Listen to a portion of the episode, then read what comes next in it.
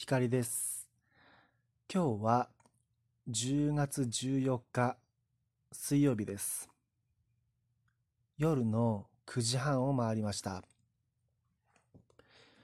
今日僕は月に1回の通院の日でいつもの精神科のある病院に行ってきました。体調はここのところ良くて、7月8月ぐらいはちょっと崩していた時もあったんですが、9月10月とだいぶ良くて、それを先生に報告しましたら、先生も喜んでくださったようで、診察の時間も楽しく少し雑談もしながら見てもらいました。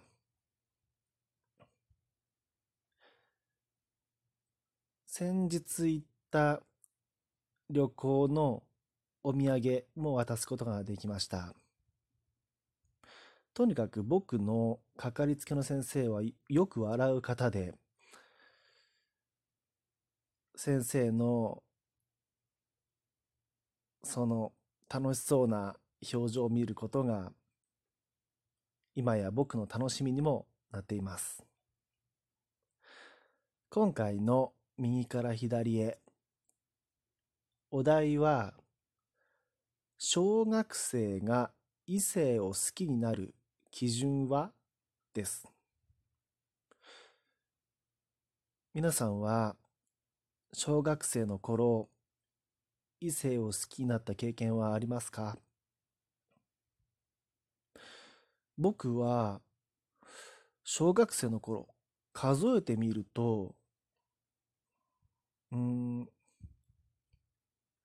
3人か4人ぐらいを好きになった記憶があります。その基準はと言われたら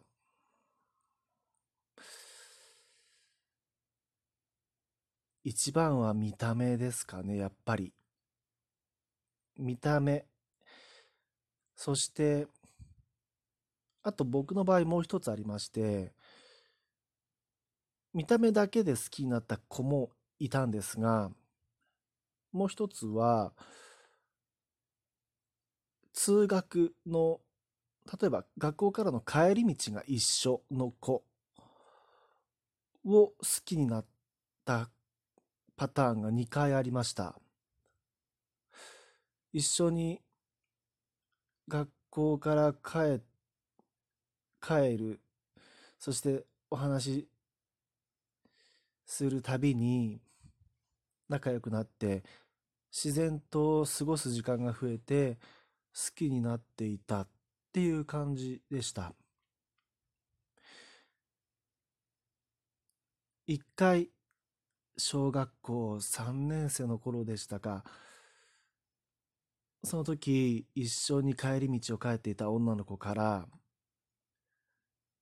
学校で放課後さて帰ろうかなって思った時に今日一緒に帰ろうって誘われました。それはすごく嬉しかったですね。好きだったと思います。そのように、まあ、通学路が好きに、じゃあいや、通学路が好き、通学路が同じ女の子のことをだんだんと好きになるっていうパターンが 2, 2回ありました。もう一つは最初にお伝えしたような本当に見た目だけでいいなって思ってることもありました。見た目だけで好きになった人の場合は、僕は、あれは確か小学校4年生か5年生の頃なんですが、その時見た目だけで好きになった女の子、僕から見たらものすごい美人だったんです。ずっと彼女から目を離すことができなくて、授業中ずっと見つめていて、先生の話なんか聞いてない状態ですね。彼女を見つめていて、彼女が僕の視線に気づいて、目が合うまで見つめてました。目が合ったら、僕の方から、こう、ニコって、ニヤって、笑いかけたんですね。そうすると、そうするとその子も、笑ってくれたんです。それを1回の授業で2、3回繰り返すっていうようなことを、まあ、一定期間、な、だったのかな。なんか続けてた時がありましたね。気がついたら彼女を見ている。で、僕の視線に気づいた彼女が、笑い返してくれるっていうことをしてました。それ以上の発展というようなものは全然なかったんですけどね。小学生が異性を好きになる基準。だから僕の場合は、深く考えてないわけです。一緒に過ごす時間が多い人とか、単純に見た目が好みだからとか、そういう基準ですね。皆さんはいかがですか？もっと深く考える方も、小学生時代に深く考えていた方もいらっしゃるかもしれませんよね。僕は経験ないですが、最近の小学生とか中学生って、異性と、あれですよね、付き合う、付き合うっていうことをする、しますよね、多分。僕からすると、初めて女の子とお付き合いした時もそうだったんですけど、もう付き合うって何？付き合うっていうのは何を意味しているの？っていうような状態だったので、今もよくわかってないんですけどね。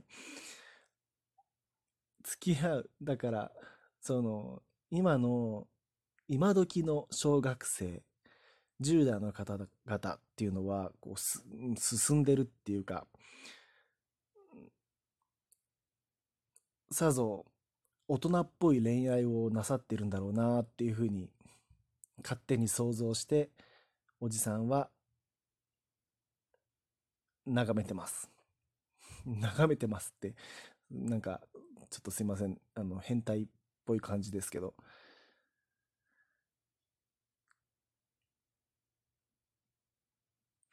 だから小学生まあ小まあ異性を好きになる基準ってでも今も変わらない感じがしますけどね僕は。一緒にいる時間が長い人。共有している時間が長い人。うん。とか見た目も大切だと思うし。あだから基準がいくつか同時に複数に増えてる感じがしますね今はね。あの見た目も良くて居心地も良くてさらになんとかかんとか趣味も同じでとかいろいろこう年を重ねる重ねるごとに基準を多く同時に設けているかもしれません僕は。